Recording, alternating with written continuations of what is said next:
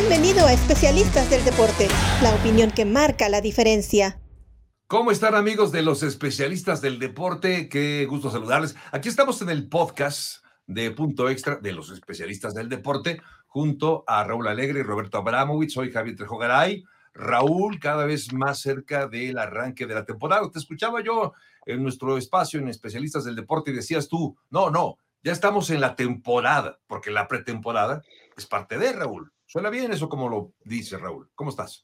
es parte, aunque algunos menosprecien el impacto de la pretemporada y que son juegos que, no valen eh, mucho y que no se trata de ganar, yo creo que la pretemporada es eh, fundamental, es, parte de, la formación de los equipos, se usa para tratar de definir a, la profundidad del plantel, a los suplentes y una de las metas no es tanto ganar, es identificar jugadores y no tener lesiones. Eh, que te impacten el resto de la temporada.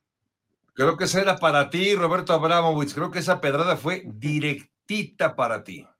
La cachetada desde Austin hasta al Alto Manhattan. Yo no sabía que los brazos de Raúl Alegre ¿eh? Eran tan largos, se conocía por lo que puede hacer con sus pies, no con sus brazos. Ahora, Raúl está confundiendo lo que yo estoy diciendo. Yo no estoy diciendo que la pretemporada no es importante, la, la pretemporada es clave.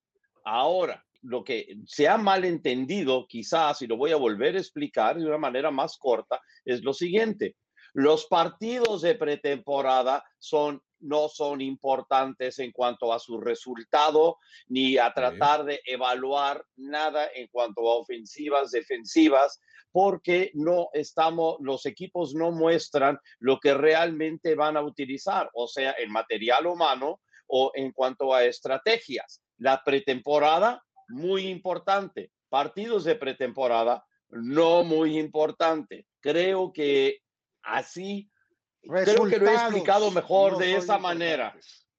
No, los partidos no eh son importantes. El año pasado no tuvimos partidos de pretemporada y mira, qué bien salieron jugando los equipos, porque no juegan los titulares. ¿Te parece, ¿Te parece que salieron jugando bien? ¿Viste la cantidad de lesiones en la segunda semana? Sí, bueno, esas lesiones son una cosa, pero estamos hablando de, errores, balones sueltos, castigos, tipo de cosas que estás supuestamente ensaye, ensaye, ensaye, pero demuestra que lo estás ensayando, lo estás ensayando de domingo a viernes y no los sábados cuando estás jugando.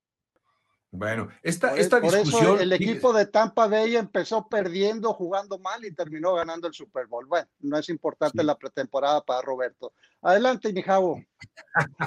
no, pero ¿saben qué? Quiero invitar, quiero aprovechar aquí en este podcast para que ingresen a nuestra página en especialistas del deporte, se suscriban y ahí vean toda la discusión que ya abordamos en algún momento acerca de esta pretemporada. La pretemporada sí, pretemporada no. Es decir, estamos de acuerdo en que hay una pretemporada, pero los efectos de una, eh, de un lado y de otro. Pero bueno, al final creo que todos coincidimos en que los resultados no son importantes. Pero a ver, de las noticias importantes de estos últimos días fue lo de Jamal Adams, que llegó apenas el año pasado a los Seattle Seahawks. Llegó como agente libre y uno se especulaba tanto quién, con quién va a llegar, se hablaba de Dallas. No, no, no, no, no, espérate, no, no llegó como agente libre, lo cambiaron los Jets. Sacaron, sacaron este, dos selecciones de primera ronda. Tienes toda la razón.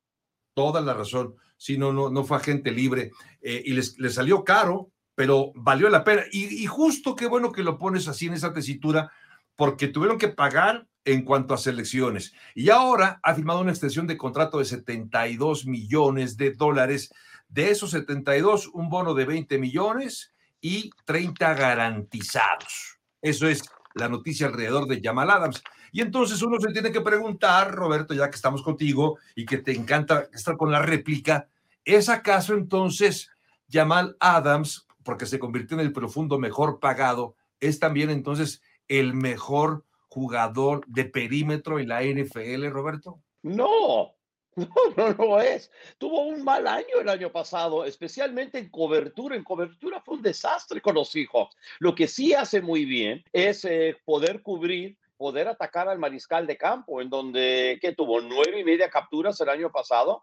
Entonces, si lo vas a ver nada más por las jugadas espectaculares que hace, entonces dices, uy, te apantalla mucho, pero cuando ves todo su trabajo, digo, el chiste era atacarlo a él cuando estaba en cobertura porque no tenía realmente a Marcus May, que estaba haciendo el bulto del trabajo y, y dejándolo él hacia el costado, como lo tenía en los Jets. Si tú ves la lista de los mejores safeties de la liga, probablemente te encuentro a nueve o diez que son mejor que él.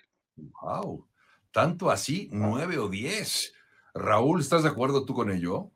No, pero para nada. Mira, yo le quiero nada más eh, dar un ejemplo a, Roberto que vea el impacto de Jamal Adams en la defensiva de Seattle. Cuando se enfrentaron a Buffalo, creo que fue por ahí de la semana nueve, que era el octavo partido de la temporada, quizás me, falle por una o dos semanas, pero en ese momento la defensiva de, de Seattle era la peor de la NFL, sobre todo la defensiva de pase. Una vez que entró Jamal Adams a la alineación, fue el equipo que menos puntos por, por partido permitió los últimas, las últimas ocho semanas, los últimos ocho juegos. Él quizá no sea el mejor safety en cobertura, pero es parte de un esquema que él hace las veces de lo que hacía Cam Chancellor. Cam Chancellor tampoco era bueno en cobertura. Y tiene a Quandre Diggs, que para mí es mejor que Marcus Bay. De hecho, fue al Pro Bowl la temporada pasada. O sea que eh, para mí, eh, eh, se justifica el contrato de Jamal Adams porque además él tenía la ventaja de la negociación. Una vez que cedes dos primeras elecciones, como lo mencionó Roberto, ya para entrar al último año de su contrato, pues el jugador tiene la ventaja en la negociación, pero el impacto de Jamal Adams en el esquema ofensivo del equipo de Seattle es, es tremendo y justifica, pero sí hay otros safeties que vienen. Tyron Matthew es otro que se me viene a la mente, Minka eh, Fitzpatrick, son dos jugadores que pronto van a negociar contrato, que juegan, bueno, Tyron Matthew es, eh, tiene la versatilidad, él es bueno cerca de la línea y en cobertura. Para mí es el mejor safety que hay hoy en día en la NFL. Minka Fitzpatrick es un free safety, juega más en cobertura. Ambos van a superar el contrato que logró Jamal Adams eh, esta pretemporada. Sí, claro, es muy posible, porque está el caso de Justin Simmons, ¿no? Que también firmó una extensión de contrato en marzo pasado con Denver. Cuatro años, 61 millones de dólares, pero a diferencia del el dinero garantizado que se lleva Jamal Adams, se va a llamar Simmons 35. Eh, 30 de Adams por 35. ¿No sería entonces quizá mejor Simmons? Bueno, a ver, Permíteme regresar a la pregunta original entonces, Raúl. De lo que decía Roberto, ok, tú ya defendiste las características, las condiciones que tiene Jamal Adams y algo tiene, evidentemente. ¿No es entonces el mejor? Nadie está argumentando que sea el mejor. Para mí es el jugador que es clave de la, de, la defensiva. Es el mejor safety de la NFL, no es el mejor safety para la defensiva de Seattle yo hace rato mencioné que Tyrann Matthew me parece más versátil y puede funcionar en cualquier esquema. Jamal Adams no tanto. El que tenga el contrato más alto, mira, la gente se basa en los contratos en lo que es el promedio por año, lo cual se me hace una tontería. Hay que fijarse en el impacto en el tope salarial. El de Jamal Adams, de aquí saqué mis apuntes, tiene un millón de dólares de salario base y cinco de impacto en, en el tope salarial. El de, por ejemplo, Justin Simmons de 2 millones salario base, 5.75 millones. El, el, promedio de salario no tiene nada que ver. El dinero garantizado, al final de cuentas, una vez que haces todos los números, el de Jamal Adams termina siendo 38. Bueno, eso que el impacto en el tope salarial es lo que vale y lo que hace la diferencia en la nómina de un equipo. Sin duda, pero también te voy a decir, lo que más hace la diferencia es cuánto dinero ellos se llevan a casa. O sea, el dinero garantizado para el, para el jugador. No tanto estoy hablando del equipo, sino para el jugador, que es el, que es el dinero garantizado, porque te pueden poner un contrato de 100 millones de dólares, pero si, te, pero si solamente te van a garantizar 20, entonces ese es realmente tu sueldo, porque te van a terminar cortando, dándote de baja antes de que te deban o que te vayan a dar un quinto del resto del dinero que te deben. Esto no es la NBA, que cuando firmas un contrato te dan todo ese dinero. En la NFL es totalmente distinto. Lo único que vale es el dinero garantizado. Vaya. ¿Qué dijiste? se pusieron de acuerdo. Perdón, perdón, ¿qué dijiste? Perdón, ¿qué dijiste? Coincido con Roberto. Esta es una fecha histórica para los especialistas del Libra, como dicen. Sí, es una fecha histórica para los el 18 de agosto del 2021, por favor. Ya han puesto de acuerdo finalmente. Oiga, pero a ver, es que también el tema de los salarios es una locura, porque parecería que no importa cuán bueno seas, mientras estés formado en la línea, eventualmente te va a tocar ser el mejor pagado, porque ya le toca a uno, le toca. ¿Quién trae la ficha 2? Pásele aquí está su contrato y lo convierto en el mejor jugador de la posición pagado. ¿Quién trae la ficha 2? Usted. Ah, bueno, pues usted es ahora el mejor pagado. Y así van formaditos todos, claro, me refiero, no todos, no los 53 jugadores de cada, del rostro de cada equipo, pero generalmente acaba pasando con esos jugadores. Puede ser quizá no el mejor pagado, bueno, está lo de Dak Prescott, ya no quiero desviarme mucho porque nos vamos a alargar demasiado, pero Dak Prescott con el salario es de verdad el segundo mejor coreback de, toda la NFL, no lo sé. Creo que es un tema más de mercado que, y de necesidad de ese mercado que a veces de el valor real, ¿no, Raúl? No, te digo, eh, pero estás una vez más basando el segundo de Dak Prescott, bueno, que ahora ya Josh Allen lo superó en el promedio de salario. Al final de cuentas es eh, lo que hace el jugador en el terreno de juego y el impacto que tiene en el límite de nómina y los contratos hoy en día están siendo estructurados más inteligentemente para que no se vean forzados los equipos a despedir al jugador más adelante en el transcurso de su carrera y de, la duración de su contrato. Oigan, pero bueno, ya tocamos el tema de las defensivas, de las defensivas, quiero decir, del perímetro. Bueno, pues, ¿qué les parece que ya hablamos no de, de, un, de una posición, sino de la unidad en conjunto? De lo que hemos visto de lo que esperamos para el 2021, ¿cuál será entonces, Roberto? Eh, digamos que tu top 5 de las mejores defensivas, ¿qué te parece de la NFL? A unas semanas de que arranque la temporada regular. Te voy a dar seis, ¿ok? Porque creo que hay seis que son defensivas élites en la NFL. Aquí. El, los, el top 5 vale seis en los especialistas del deporte. Sí, exacto. Eh, eh, les, damos, les regalamos uno extra. Porque así somos bondadosos en, en especialistas de los deportes, así. Ok, entonces, eh, con el número 6 pongo la defensa de los Baltimore Ravens. Bueno, nos va a dar nada más la lista y luego que Raúl nos diga qué, qué piensa, ¿ok? Entonces, el número 5, el Washington Football Team. Número 4, a los Denver Broncos. Número 3, a los Pittsburgh Steelers. Número 2, a los Tampa Bay Buccaneers. Y número 1, tambores, algo, ¿no? Ok, perfecto. Los LA Rams. ¿Quién? Wow, los LA Rams con coordinador defensivo ah, nuevo y sin eh, Troy y sin John Johnson. Esa sí de veras que me, que me sorprende. Todas las demás eh, prácticamente las tenemos juntas, pero mira, yo, yo tengo una lista muy parecida hasta hecho. Bueno, ya, ya que fueron por seis, pues bueno, yo también pongo seis, ¿no? Y coincido con Baltimore como la número seis. Denver, para mí, es un equipo que, insisto, eh, la temporada pasada su defensiva sufrió porque la ofensiva los comprometía con muchas entregas. Para mí es el 5, Tampa Bay absolutamente. es el 4. Tengo a Pittsburgh, igual que Roberto, en el número 3. Tengo al Washington Football Team como el número 2 y al número 1 a los Patriotas de Nueva Inglaterra, que con los refuerzos que acaban de llegar, van a tener una defensiva. Si te sumas también al genio de Bill Belichick coordinando y creando planes defensivos, para mí va a ser la defensiva número uno de la NFL. Caballeros, me han sorprendido con sus, me, ha sorprendido con sus defensivas número uno.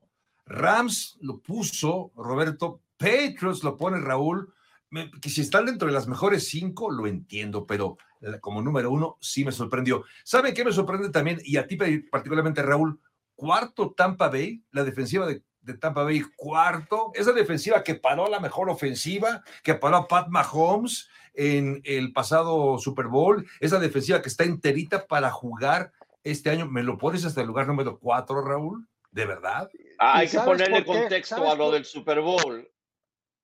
Sí, yo sé que había eh, lesiones, había lesiones en la línea ofensiva de Kansas City. No tenía línea ofensiva. Había lesiones. eso, es una manera fácil de decir. No tenía nadie que lo pudiera proteger. Nadie. Tanto como nadie. Yo quería hacer ese contexto también. La, mira, la, defensiva de Tampa Bay estuvo en el momento indicado, en el lugar adecuado, porque les pasó lo mismo también contra Green Bay. Green Bay perdió a David Bakhtiari, también tuvieron que reconfigurar su línea ofensiva y no pudieron contra unos siete frontales que son excelentes de parte del equipo de Tampa Bay. No lo estoy eh, menospreciando en lo absoluto, pero también lo que sucedió en el Super Bowl era una línea ofensiva parchada. O sea, Tampa Bay está entre mis mejores cinco. Eh, eh, la Todd Bowles es un gran coordinador, pero creo que hay otras mejores que ellos y la competencia que enfrentaron al final de la temporada, en mi opinión, no fue una competencia que estuvo completa y que les exigió lo que le van a exigir esta temporada. Ok. ¿Tú, Roberto? De acuerdo, 100%. Absolutamente. Absolutamente 100%. Entonces, estamos de acuerdo dos veces, Raúl y yo, de nuevo. Dos Hoy veces. Es 18 de agosto del 2021. Sí, a mí me, sorprende, ¿eh? me sorprende porque esto no se ve muy frecuentemente en los especialistas del deporte. Bueno, eh, ahí creo que estas defensivas seguirán siendo tal y como fueron defensivas eh, muy importantes el año pasado. Quizá el que ha dado, eh, a mí, es, insisto, ese uno de cada uno de ustedes me ha sorprendido, porque es cierto, creo que los dos equipos han mejorado la defensiva, tanto eh, Nueva Inglaterra como los Rams, pero no sé si al grado de ponerlos justamente en una posición como número uno de esta clasificación. Pero bueno, en fin, todavía le queda mucho para seguir platicando y durante la temporada lo seguiremos haciendo aquí en los especialistas del deporte. Este fue el podcast punto extra de los especialistas del deporte. Les invitamos a que nos visiten en arroba especialistas del deporte. Bueno, esas es en las redes sociales, arroba especialistas doble D, pero en nuestra página en especialistas del deporte para que vean todo el contenido que tenemos para chicos y grandes, para que ustedes que gustan del deporte disfruten, vivan la experiencia del deporte de una manera diferente. Raúl Alegre, algo más, nos vamos, la última y nos vamos. Eh, no, nada más, Abo. Eh, fue un placer y nos vemos eh, la próxima semana. Roberto Abramowitz. Nos vemos dos veces la próxima semana. Primero en De Frontera a Frontera y luego aquí otra vez en Punto Extra. Y por cierto que Washington ya tiene nombres finalistas. Washington Football Team para el 2022 ya no se va a llamar así. Ya lo platicaremos más adelante, pero son de las noticias interesantes. Sí, no me gusta. Ya, ya me había encariñado yo con el Washington Football Team, pero ya tienen nombres y escudos. ¿Perdón? Washington FT, así yo le digo al equipo. Parece como, si fuera de fútbol, pero eh, Washington FT. Sí, sí, sí, pero bueno. Será un año más con ese nombre, con esas siglas, con esos colores. Pues en nombre de Roberto Abramowitz, de Raúl Alegre, soy Javier Trejogaray. Esto fue todo en el podcast de Punto Extra. Gracias. Pásela bien y hasta la próxima. Gracias por acompañarnos en Especialistas del Deporte. Hasta la próxima.